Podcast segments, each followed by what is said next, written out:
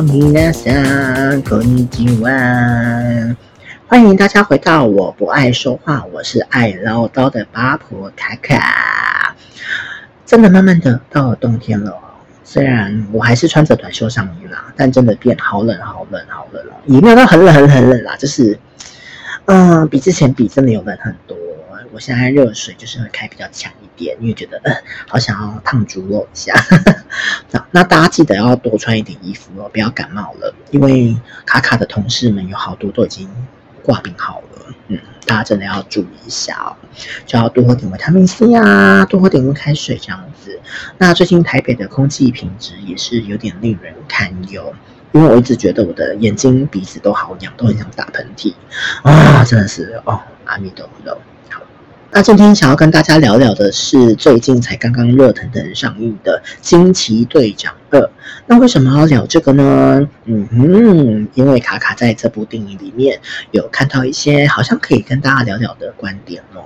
那这次一样会有一些剧情的暴雷，如果你会害怕，那可以直接进到后面的心得分享环节哦。那如果你准备好了，就让我们走起。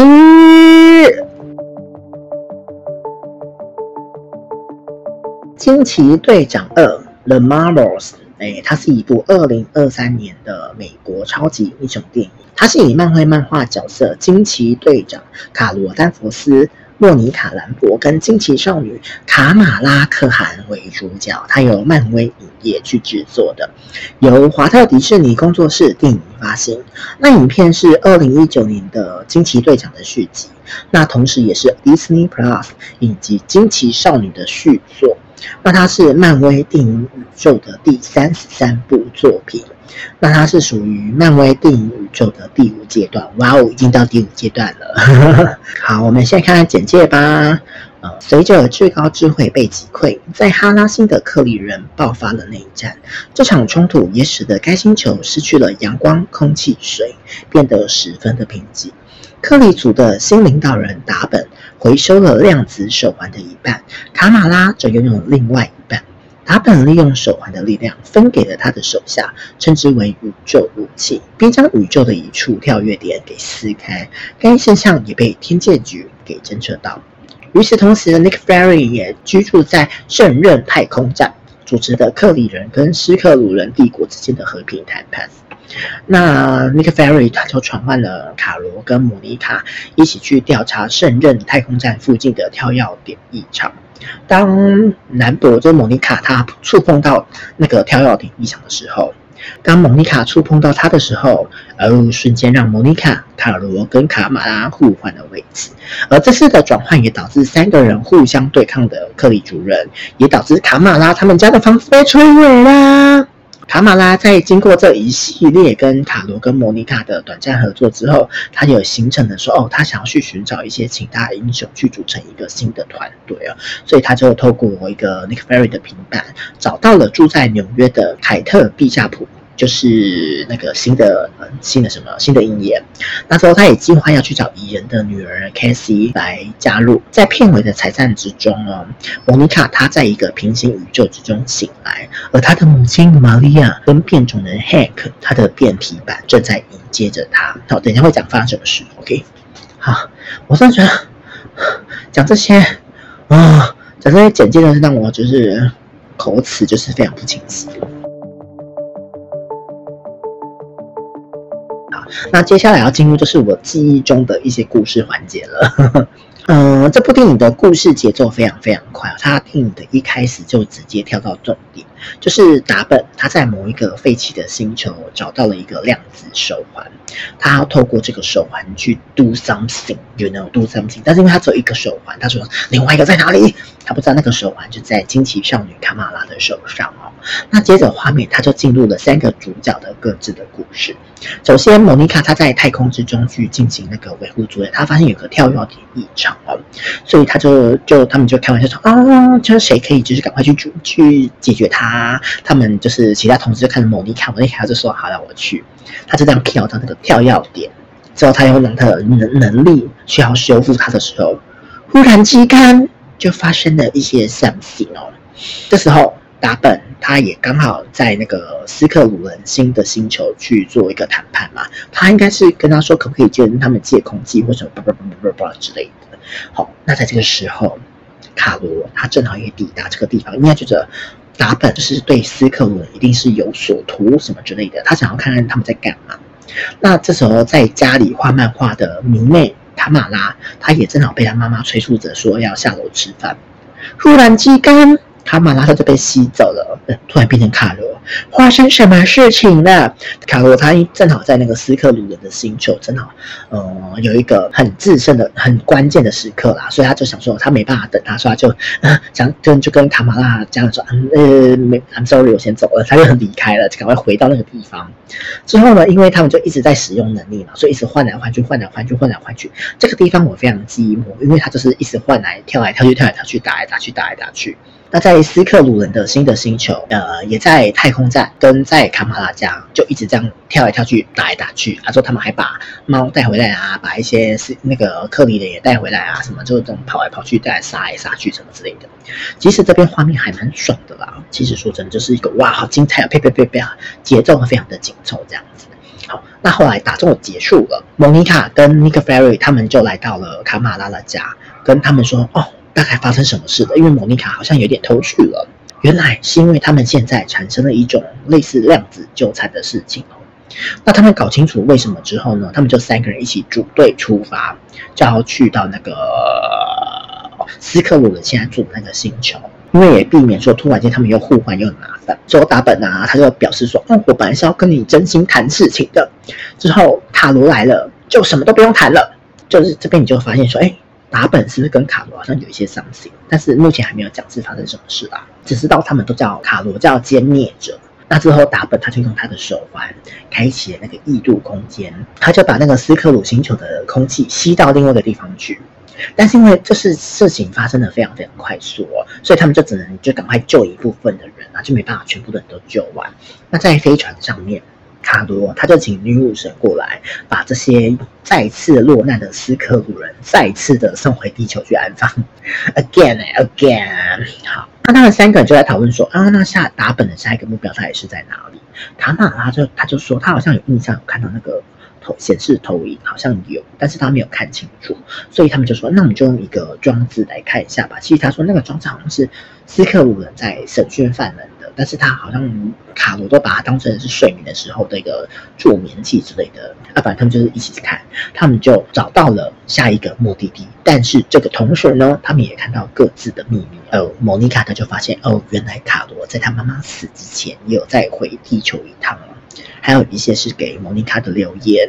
那他也看到了莫妮卡她在探子回来之后，她面对她妈妈已经离开的那个很悲伤的事情。所以最后，卡玛拉他就是跑过去拥抱了莫妮卡，他也要卡罗一起去抱抱。但是有没有解开那个心结啊？就是不记得哦。OK，之后他们已经确认下一站了嘛，所以他们就到了音乐星球。这个星球它有着满满的水资源哦，但是这个星球很特别，因为它的语言。就是要用音乐剧的方式去沟通，所以你要跟他们讲话，就是要用唱歌的方式。但是他们的语言逻辑还是英文啦，就嗯，OK。那之后他们就开始唱唱跳跳的一段，就很像宝莱坞一样。那这时候男性角色登场了，噔噔噔噔噔噔噔，为数不多的男性角色是朴叙俊演的那个王子。那很多网友都说什么造型很雷或什么，但是我好像没什么太多印象，因为我印象都落在他那个若隐若现的胸肌，就根本没有发现到什么，哎，他有一个小翅膀什么的。我只觉得那个长发真的很不适合他，不知道为什么。嗯，因为卡罗就说他跟这个星球有一点点小小小状况。他想说什么状况？到了之后才发现，哦，原来卡罗是王妃。哒哒哒哒哒哒哒哒。卡罗就是说，哦，他只是帮王子解决了一些继承上的问题啊，他也没有多说什么。那其实这地方，我跟我朋友就是黑人，我说傻笑啊，到电电影结束也没有解释哦。那我朋友就说，哎，会不会是因为王子他喜欢的是同性，但是因为他要跟异性结婚才可以继承那个王位？所以卡罗就跟他假结婚之类的，bra bra bra，我们的猜测啦哈。那反正他们就开始唱歌啊、跳舞啊，之后卡罗就跟王子说：“我可以正常讲话吗？”啊，之后王子就说好，哎，那他莫妮卡就想说，嗯，他会正常讲话。他说哦，他就说哦，王子会双语。我这边有点小幽默。那卡罗就跟王子说，哦，等一下会有人来袭，要他先做好准备，并且要王子帮他们准备好战袍。But 他们换完战袍之后，哎，还是一样呢。我觉得没有什么变啊，还是一样同一套呢。当然呢，所以他战袍就只是王子自己要准备战袍吧。OK，好。那之后打本他就真的来了，他们就开始在空中打架啊，啪啪啪啪，一直打赢啊。之后呢，我觉得这边很吊诡的是，号称做最强的惊奇队长，他竟然打不赢打本。嗯，啊，这边这这边的设定是说，惊奇队长他如果发射光波能量，他就会被那个手环给吸收，之后壮大那个打本了。但是我想说，哎，那卡马拉也有手环，为什么不？打给卡马拉，让卡马拉变强呢。就嗯，天哪，我操！啊，我也在想说，哎，会不会是呃，他打开了他们三个量子纠缠啊，所以就变成说他的能力就没有那么强了，因为就是被纠缠住了。Maybe，maybe，maybe，也来的呢。好，但因为最后都还是没有打赢嘛，那打本就想说，我找到空档了，那我赶快打开通道。他就把那个通道打开之后，就开始吸那个音乐星球的水。那惊奇小队他们就觉得，呃，我打不过他了，我只好逃。什么什什么意思？你们就这样逃走了啊？音乐星球就这样放生，again，所以他就好像免洗筷一样被放生。好，好，反正就是这边，嘿，什么意思？那回到飞船上面，我们也才知道说，呃，原来达本跟卡罗的过节啊，就是卡罗他不愿意回地球的原因哦。当时说，嗯，他不是回去好几次了吗？嗯嗯嗯，有点问号。好。原来啊，这都是因为卡罗他觉得那时候克里金就是有一个最高智慧嘛，所以才导致大家都好像蒙蔽在真相之下，有一个阶级这样子的概念，所以他就去摧毁了最高智慧。他以为这样子就可以解放克里人，但是呢，在集权的国家最高领导被击溃之后，一定会引发一些各方势力的割据嘛，所以克里人他就开始了内战。最后呢，因为他们就是一个发展技术非常高的嘛，所以他内战到后面就把自己的星球资源都耗尽了，最后还把他们自己的太阳弄到熄灭了。我这边就觉得奇怪，就是哎嘿，为什么达本会觉得是卡罗害的呢？maybe 卡罗是那个压倒骆驼的最后一根稻草，就是他有这个开端才引起这件事情。但是问题是，你把你的星球弄到这样子，是你们自己星球的内战啊，不是吗？我觉得黑人问号，但是达本他就觉得他要找一个战犯啦，所以他就把卡罗当成敌人。在达本掌权之后呢，他就想说他要展开报复哦。结果莫妮卡就听完，他就说：“哎，卡罗，既然你是宇宙最强，那为什么你不能直接用你的能力去让克里星的太阳重新燃烧呢？”卡罗就想说：“哎，对耶，我都没有想到这件事情。”我心想说。看什么意思？所以你就是一个遇到事情就是逃避的人吗？好像都好像是耶，他人生好像有一点这样子哦，对不对？所以他就不回地球，他也不去解决这些问题。傻眼！啊，达本他自己也没有想到啦，因为达本他也没有想要协商的意思，他也没有想说好，他就要找他问他有没有什么方式可以解决，也没有，他就觉得就是我们就是坏人，就这样。那这个时候三个人就聊到说，达本哎，好像都是去卡罗非常在意的地方去攫取这些能量哦。他想说，啊，最后一个应该就是地球了吧？所以他们再次回到地球去拦截达本了。他们就开始打来打去，打来打去。但是这时候就走达本呢，啊，达本手下的人呢，讲到啊，这怎么只怎么只剩他一个人？非常黑人问号。但是这个时候最强的卡罗他也是没有办法打赢达本，所以我们就可以以这个推论来想，达本他真的比灭霸还厉害。这个结论是有有一些就是 YouTube 这样讲，我说嗯 对耶，所以卡罗没办法打赢他，而且最后呢，达本把卡罗拉的手环抢走了。那达本他就想说，他拿到了两个手环，他终于可以让自己的星球去恢复了。但是他这时候就整个忘记说，他的军师有跟他提过，这个手环他会自己去寻找自己的主人。如果你不是他的主人，你就因为那个能量太大而被毁灭。会被摧毁啊，会消失。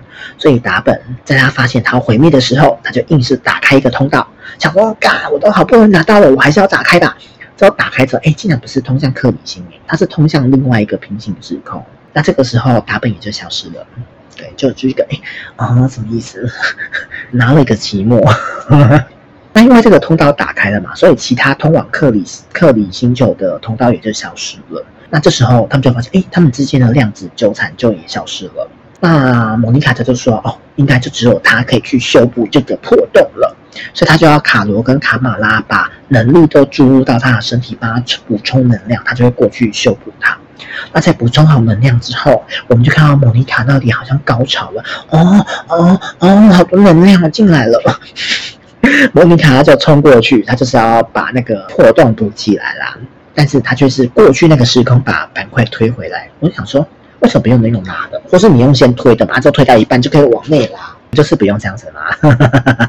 所以在最后一刻，卡罗他本来要去把莫妮卡捞回来，诶，在那个 moment，这道门关上了，莫妮卡就消失在另外一个时空。所以就是很妙。好，那这边有一个小插曲的，就是打本那时候开了两个通道，所以导致了很多设备都故障什么。但这边也没有说明为什么，只是 Nick Fury 他就说他有侦测到跳跃点的异常啊什么的。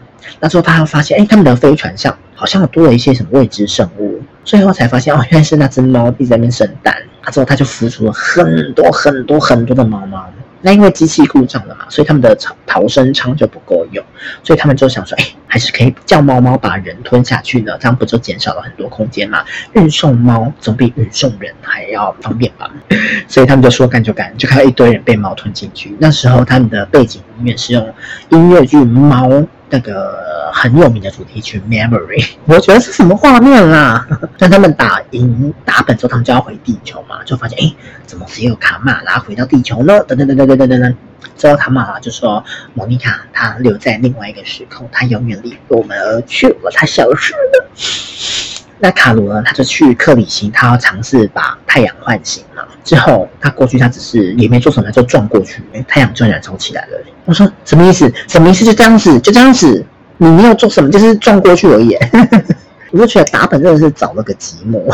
好，那故事就是这样结束了。但是，但是这部电影最重要的就是它的片尾的彩蛋喽。OK，彩彩蛋之一就是卡罗拉，他觉得他跟惊奇队长还有跟莫妮卡合作之后，他就想要做一个新自己的团队嘛，就是一个他要铺陈就是少年复仇者啦，好，所以他就去找了英年凯特，之后他也说他要去招募蚁人的女儿这样子。好，那第二个彩蛋就是更加，就是因为我们都知道 S 战警他已经正式回归了嘛，所以呢，他们就是要想一个很好的方式把它纳回 MCU 宇宙里面。所以呢，我们就看到莫妮卡，她醒来之后就发现，哦，她妈妈复活了，但是她妈妈完全不认识她，怎么办？哦，原来这不是她妈，哦，她是来到了一个叫变种人宇宙的地方，因为我们就看到了那个怪兽，第一代的怪兽，野兽啦，反正就是蓝蓝帽的那个野兽。之后后面的门还有一个很大的 X，我们就知道，哦，原来是要接到变种人这边啊。好，故事就这样结束了。啊，好累哦！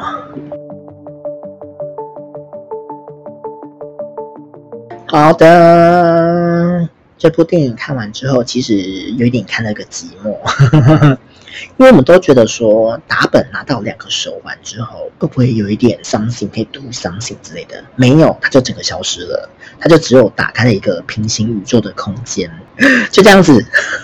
阿周哈里星也一样啊，他也没有把哈里星拯救或什么，也都没有，他就拿了个寂寞。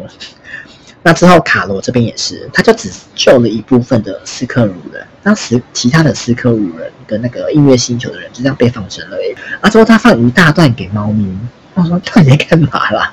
哦，真的是哦，还有就是号称宇宙最强的惊奇队长。他打不赢打本嘞，我我替他的解释就是说，可能真的是真的是因为量子纠缠的关系，所以他能量被调降了。他就想说，哎，好吧，那他有刚刚提到，就是他都没有想到说他要去找人解决哈里星的事情，哎，他人缘真的有这么差吗？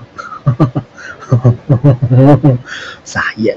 那这整部电影，他就只是为了要铺成 S 战警的宇宙，所以我就在想说，那这部电影的重点到底是什么？嗯哼，是女力至上嘛？因为我们看到几乎都是女性角色，还有多元主义。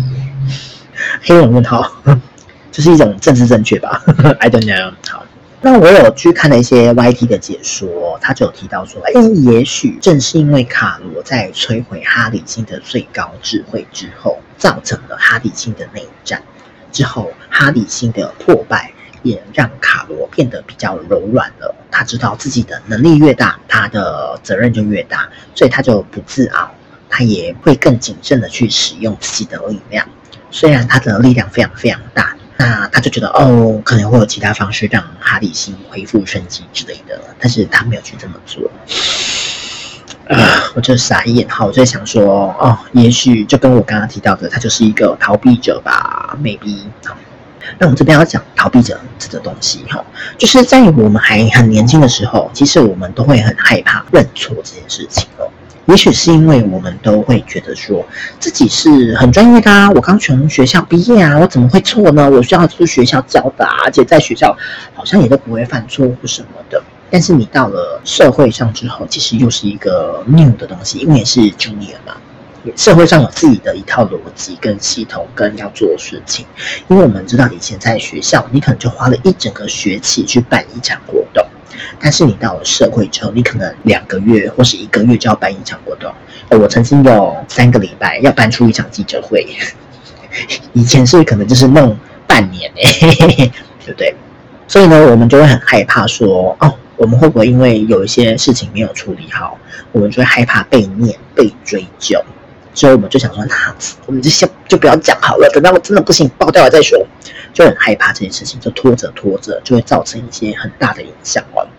但是我们在社会化的过程之后，我们就会发现，道歉跟承认错误，它其实没有什么大不了的，因为你实际上你就是有做不好的地方嘛。呃，你错了就赶快道歉。之后你就赶快去想你的补救方式是什么，之后你要怎么改进。如果你没有办法，你就要去找你的主管或找资源去改进跟补救。啊，如果真的不行，我们再想说到底有什么其他事情可以做的。而且我觉得说可以透过承认你的做错这件事情，去看一下你的领导者值不值得继续去跟随他。因为好的领导者，他反而会觉得，哎，你是可以栽培的，因为你非常的知道自己的进度，跟你目前遇到的难关，跟你觉得你目前尝试过你做错的地方是什么，那你可能提出了一些改进方式。如果没有，你有提出说，那你不知道怎么解决，那大家可不可以一起来商量？OK，这是好的领导者啦，他会理解到这些事情。那不好的领导者就是会一直骂你，一直检讨你，因为他自己可能比你更弱，所以你可以透过这些事情啊，呃，去判断说，哦，你这个你的领导者啦，有可能是主管，有可能是老板，或者是合伙人什么的，这些有没有值得你继续跟他再继续合作？我觉得是可以透过这件事情去看到的事情哈。那有时候我们去提说我们做错或什么之类的，也许他会他们会说哦，那你可能要写一份检讨报告或什么的。但是我出社会到现在，我真的不觉得说检讨报告是一件很麻烦的事情。因为其实我们之前办活动，每一次办完活动都一定会有一页是要写检讨报告，就是你的活动的建议跟改进的方式，跟之后大家可以做些什么。当然我们都会写一些很冠冕堂皇的话，或是希望就是客户可以以后多给一点钱啊，我们才比较好做事。但是其实我觉得可以从这里面去整理一下你在这次的做的事情这个专案里面，你到底有什么事情是做得好的，做得不好的。跟你可以怎么去改进的？我觉得这是一个自我的检讨跟自我反省的时候，对，因为你这样子才能知道说啊，这次我在这个活动里面，我自己学到了些什么，那我可以什么东西可以把它带到之后的活动去使用，那也可以让自己变得更好，什么之类的。我觉得啦，哈，所以我觉得事后检讨并不是一件很不好的事情，因为很多人都会害怕说，哎，我是不是做不好才要检讨？不是，不是，无论你做得好，做得不好。一定都会有可以讨论的空间。那我之前其实也有提过说，在还可以逃避的时候，你是可以用力的逃的，因为逃避并不可耻。但是呢，当你不能逃避的时候，你就要勇敢的去面对它。那我在工作上，其实我觉得也是这样子，因为我们事情都会分轻重缓急嘛。那我看到很多专家其实也都会把工作分成四大类，一个是又急又重要，一个是不急但是很重要，第三个是。很急，但是不重要。第四个就是不急又不重要。好，那么对于第一类跟第四类都没有任何意义吧？就是又急又重要，一定要马上处理；不急不重要，就是放着。但是呢，我们比较难分辨的是不急很重要跟很急但不重要这两块哦。对于我来说，我会把这两块再拆得更细碎。好，我会先拆出那些不急但是很重要的部分，因为我再把里面再拆分成四个象限嘛。这我就可以知道说哪一个东西我真的要先事先先处理起来，不然它等一下就会变成又急又重要。那很急但不重要这个上面呢，我就会去看一下，说我到底要花费多少时间去处理它。如果它是可以，比如说五分钟、十分钟就解决掉的，我就可以把它解决掉，因为它很不重要，但是很急啊。或者是我会在忙到一段段落的时候，就说我现在想要放空，我现在不想做任何什么其他要思考事情，我就来处理这些很急但不重要的事情。这个象限里面的东西，大部分都会是很杂的杂事，所以它很多的时候都是让我来当放空，或者是让我转移注意力使用的，因为它不用花太多的脑力。嗯，这个地方我可能就把它归类为是你可以逃避的时候就逃的部分。但是其实我们都要注意到哦，你还是要注意他的那个 schedule，不要让它变成又急又重要。哎，怎么突然讲到这个？好，我们回到承认错误这个议题上啊。嗯，我觉得承认错误，它算是一个又急又重要的事情，因为在你发现错误的当下，你真的要，我觉得就是马上承认，马上去提你的解决方式，不然这个事情就会越烧越大，最后就变成是超级急又超级重要，有可能到你领导层都没办法救救到你。就如果他已经严重到你的领导阶层都没办法救你的时候，那真的就是有点 GG 了。因为我觉得，嗯，在社会上处理问题，一定都会有解法，除非 key man 死掉了，只要他还活着，都一定会有解法。所以我觉得真的不用去担心哦，因为很多人就说害怕被骂或什么。我到这个年纪，我就觉得被骂又怎样？你又不会少快乐，而且你真的做不好嘛，那你就顶多就是心情不好而已。而且会让你心情不好的事情这么多，你就顶多被骂而已嘛。那我们也知道说，没有人喜欢被骂，但是那要怎样呢？我们可以在知道被骂之前，我们就先想好我们可以怎么解决。我现在出了什么事情，我遇到什么状况，我要怎么解决？这样做情可以吗？我先把事情解决完毕之后，弄完了之后，你主管可能气也消一半了，他就觉得啊，算了，就是稍微念一下而已，他不会真的大飙你，除非你完全没有想解放或什么之类的。所以我觉得这些事情就是你要先把事情解决，我觉得是比较重要的。好，那接下来想要跟大家聊聊的是打本的拒绝沟通这一块啊，因为我们遇见拒绝沟通这种人，其实非常非常的难处理哦，因为对方已经先把那个墙筑起来了，我们只能等他自己打开门，或者是你要做一些 something，敲敲敲敲敲敲敲他门，让他可以去开门哦。那卡罗他也变成一个逃避者嘛，所以他也没有去想说他要怎么去解决这件事情，跟人去沟通这件事情。所以他们两个，我觉得就是有一种互相往反方向去前进。他们都没有做错，那他们也都做错了。那这件事情，我在想说，哎，打本会不会就是一种恐怖情人呢？因为他只是想着要用暴力的方式去取得自己的东西哦。那他的态度又是非常非常高傲的。我就觉得说，哎，你想要别人星球的东西，你不是应该放低姿态去谈判吗？那为什么就是一副就是哦，要对方去配合你这样子，不配合你就强强，有点可怕呢，是不是？我觉得有点可怕。好，那卡罗，我觉得卡罗跟达本有一点点像，他们都是属于不喜欢沟通的类型。嗯，我们都知道沟通它是一个很复杂的因素。那沟通其实也非常非常的难哦。嗯，我觉得最难的应该就是开启沟通这件事情，因为想要谁愿意踏出那第一步，我觉得也是非常非常困难的。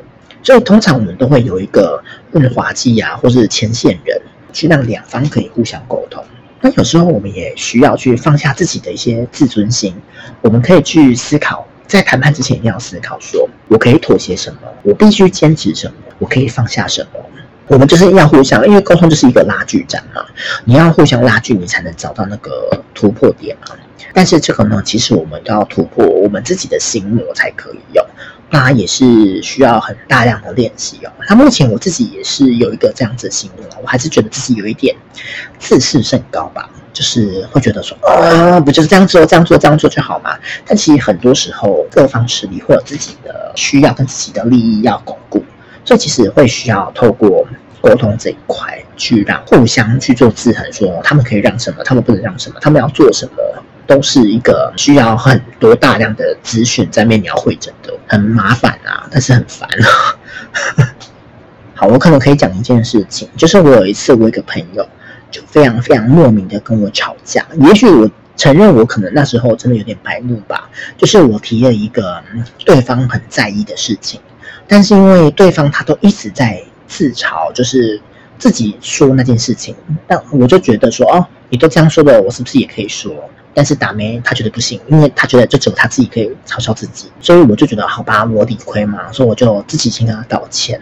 但是呢，对方他就有一种嗯让我很不舒服的方式说。好吧，我就接受你的道歉，就是一种什么意思？就是什么意思？我就觉得说好哦，那 那那那好哦，所以我就觉得说，嗯，好吧，如果你要这样子，那我也可以觉得我很不舒服，对，那我就跟这个朋友渐行渐远了，因为我觉得我有不舒服的权利，就像你有生气的权利一样。嗯，哎，怎么讲呢？讲到这边，好了，反正就是沟通是一件非常非常难的事情。我就是要讲这件事情。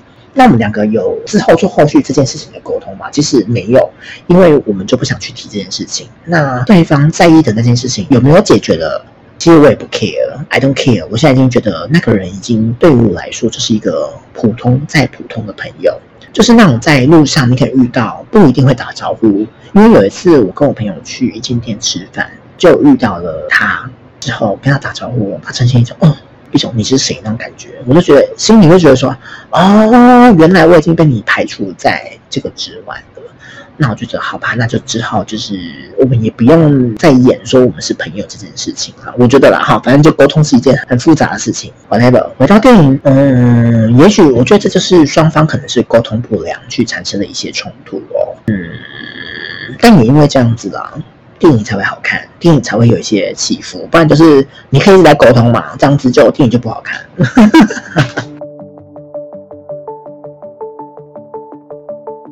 好，那我也想要讲一下，就是关于那个哈里星破败的事情哦。我必须说，卡罗虽然有错，但是我觉得他并不是那个最主要的问题哦。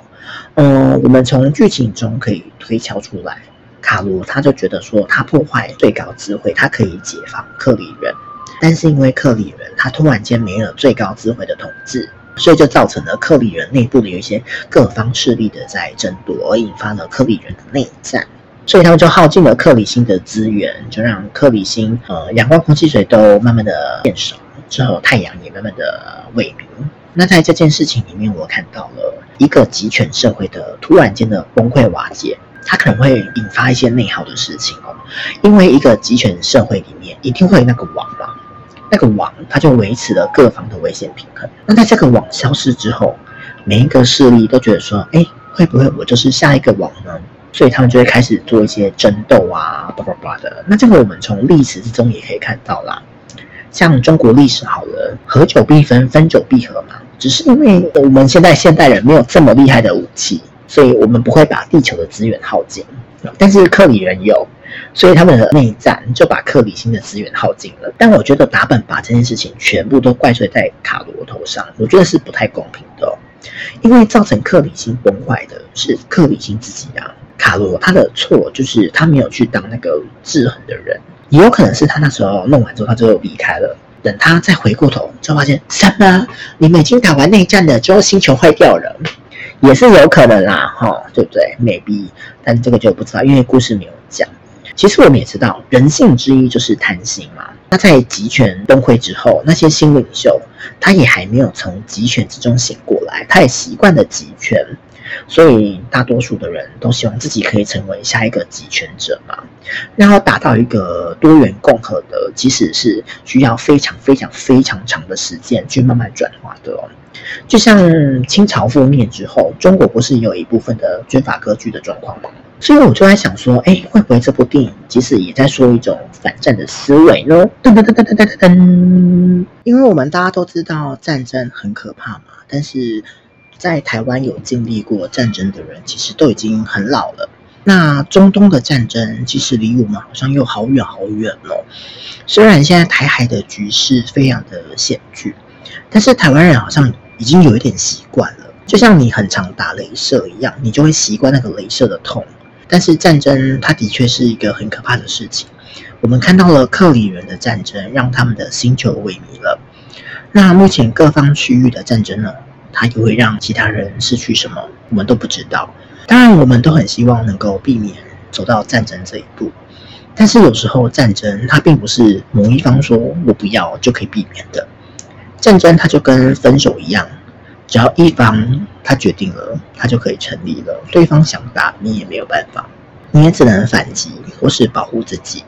嗯，就像乌俄战争好了，俄罗斯他想要打，你也只能谴责嘛。那乌克兰他也只能防御跟迎战。当然，中间还是需要有一些持续的对话跟沟通啦。但如果有一方拒绝沟通跟停战，他就一直持续这样，他就会持续下去，直到有人认输为止哦。那当然，乌俄战争它牵扯的东西跟层面非常非常广，它不是这样子二元论就可以去讲完的哈。当然，因为我这边也不是那种争论频道，所以我不会讲那么多。台海之间，其实我觉得也是哦，有很多人都说，你台湾不要挑衅中国就好了。你只要做中国喜欢的事情就好了没？你就乖乖的啊，就是你讨塔嘛。但是其实我都没有看到什么台湾在做一些很挑衅的行为耶，因为从头到尾，台湾它就真的不是中国的啊。我们从历史上面来说，哦它就真的不是。那台湾它也只是在做一个身为一个国家在做的事情而已。那不让陆客来，在国际间骂来骂去，硬要欺负台湾的，吃台湾豆腐的，好像都不是台湾哎。那台湾能做就是尽量让别人知道说，哦，我们台湾都很乖哦，我们没有主动挑衅哦。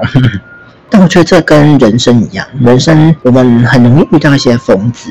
那我们遇到疯子的时候，我们能做的就是去澄清跟撇清，我没有惹他哦，是他自己发疯的。除非你有非常足以碾压的武力跟权力，不然你能做的也就只有保护好自己。所以我会觉得说，打本的逻辑好像有一点问题哦。因为克里星他萎靡了嘛，是克里人自己的内战造成的。那他应该都是硬要拉一个战犯而已啦，所以他才会觉得都是卡罗的错。我就觉得他真的很有事。那卡罗他自己本身问题也很大嘛，因为他就觉得对，就是我，但是他没有想要去解决。我就觉得什么意思？就像你买了一杯冰咖啡送给你朋友。但是你的朋友的另一半看到你朋友手上有一杯咖啡，他都觉得你是不是外遇了？不然你怎么会有人送你咖啡？之后他另一半就跟你朋友在吵架，吵一吵，吵一吵就分手了。也许你送的那一杯咖啡是个导火线，但是其实他们之间的问题早就有了。那个恐怖平衡只是被你的咖啡打破了而已。你其实没有错，咖啡也没有错，有错的是他们两个之间本身的问题。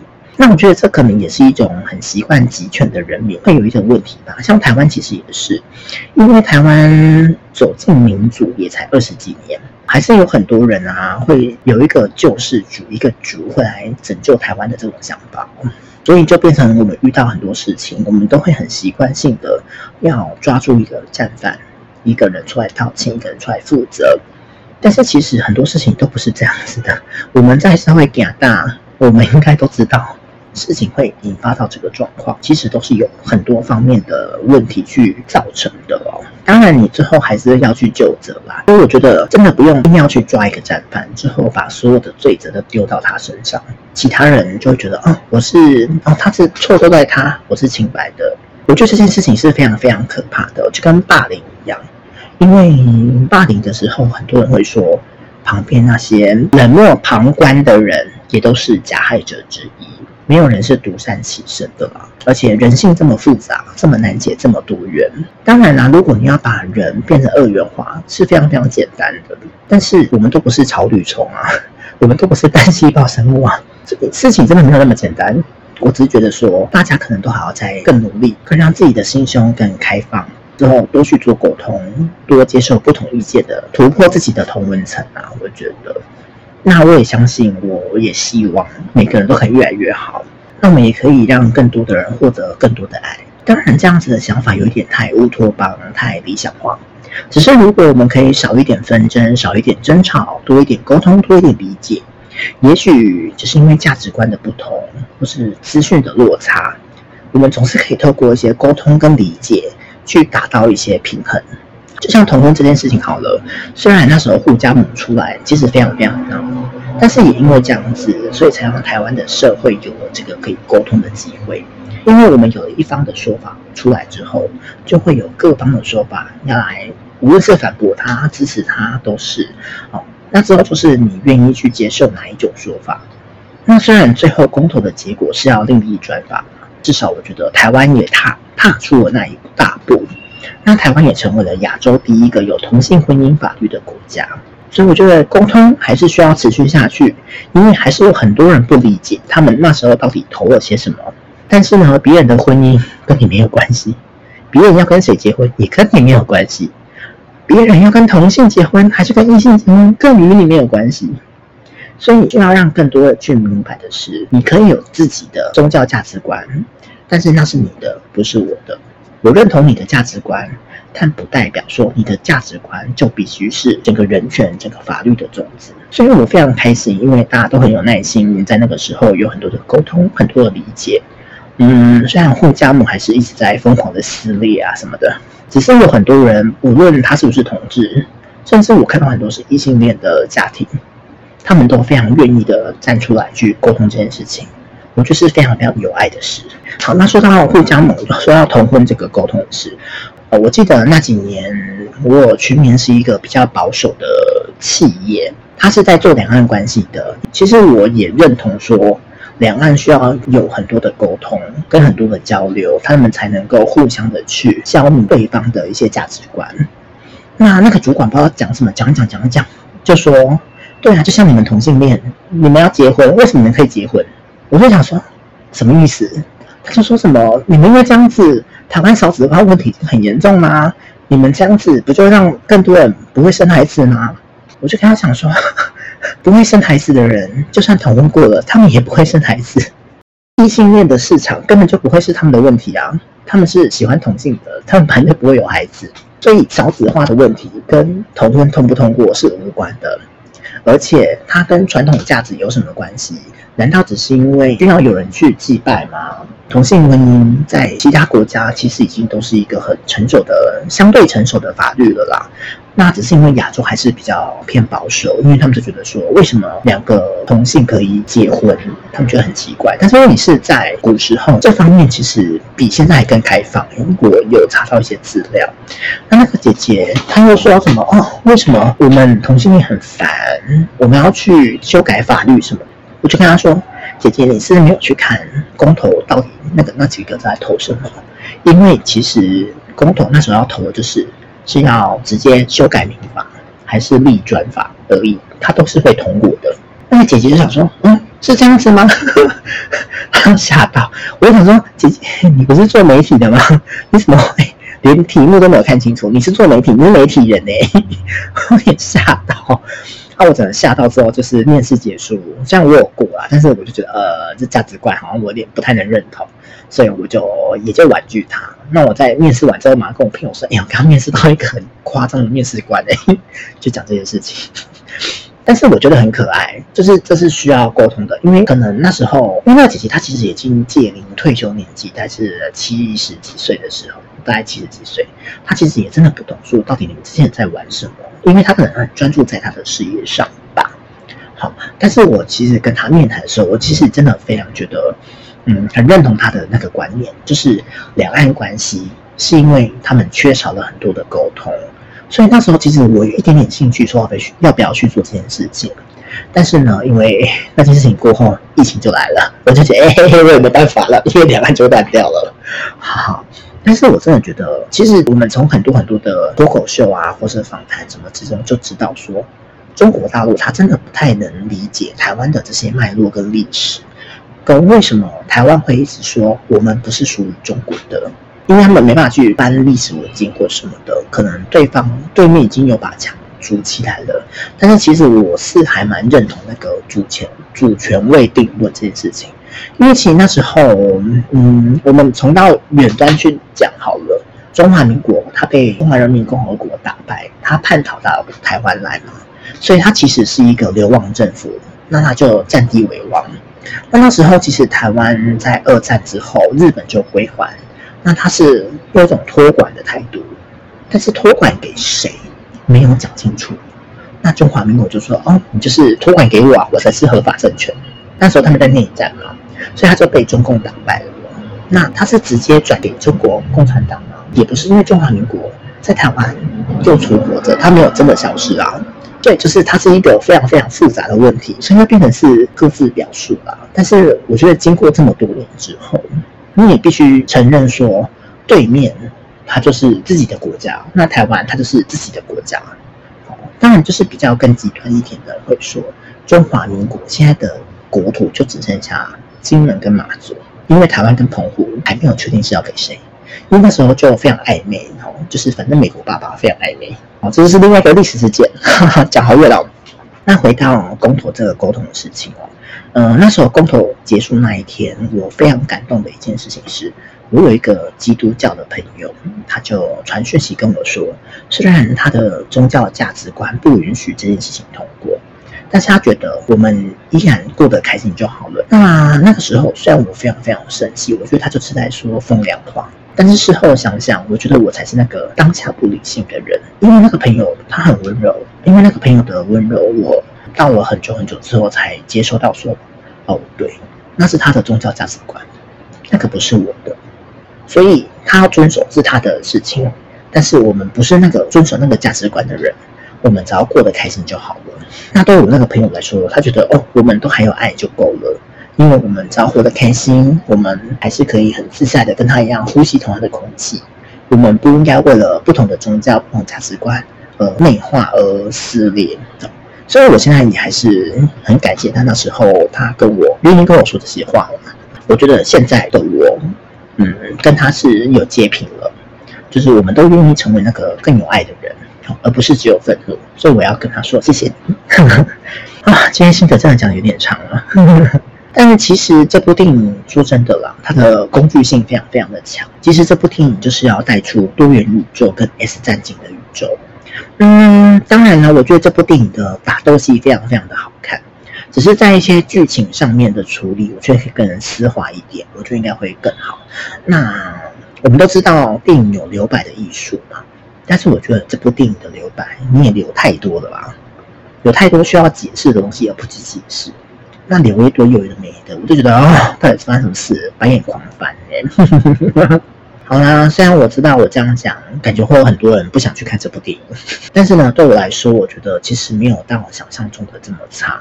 至少我没有如坐针毡。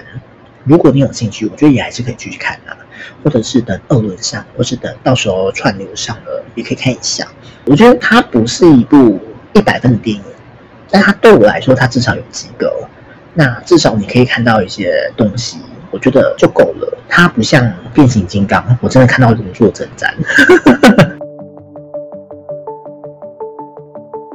OK，那今天的闲聊要跟他聊什么呢？最近的双十一结束了，不知道大家有买什么东西呢？嗯，我这次夯不啷当的也买了快三千块。我买了手机壳，买了香氛，买了袜子，买了衣服，买了一些手机吊饰，买了一些无为不为。哦，也是超不少钱呢。好，那这个节日也真的是一种会让你显现出你真的很贪心的一个节目，因为你知道很多东西你都用不到，但是你还是会想要把购物车清空啊。那我这次其实我也买了新的麦克风，我想知道说会不会是我这支麦克风的问题，造成我的声音好像很闷啊，不够清晰。所以我买了麦克风，之后我也买了那个 Fan Beauty 的海葡萄面膜。我到底我就想说用看看到底有多厉害，因为他听说他一档双十一就可以赚两亿耶！我说哇，到底有多厉害？我就等用完之后再跟大家分享。嗯，那另外我本来今年生日，我本来想买一款香水，是 Miller Harris 的香氛图书馆的那个慈善焕颜，但是它原价七千块，我真的买不下去。我就查了一下比价网，哦，有一些评书的商品啊，它就是会降价到在五折。我就想说，哦，那好像可以买，但是目前都没有货了。好，我也问了进货商，那客服他是说他不确定老板什么时候会再进货。哦，他只说如果你有真的想买，你就是按追踪，如果到时候货上他会通知你这样子。结果呢，就在上个礼拜四，我就接到通知说，啊，有上架啦。好便宜，而且一罐变成两千七，也就打完折之后扣掉信用卡、一些券啊，扣扣扣扣扣扣，骗两千七。我马上理智线断掉，哎，马上就刷下去。我刷完之后想说，天啊，我就这样买了吗？啊啊，怎么我怎么就买了？买完当下就后悔。但是我就想说，算了，反正买都买了，而且这罐本来就是我想买，我今年想要买的一罐香水。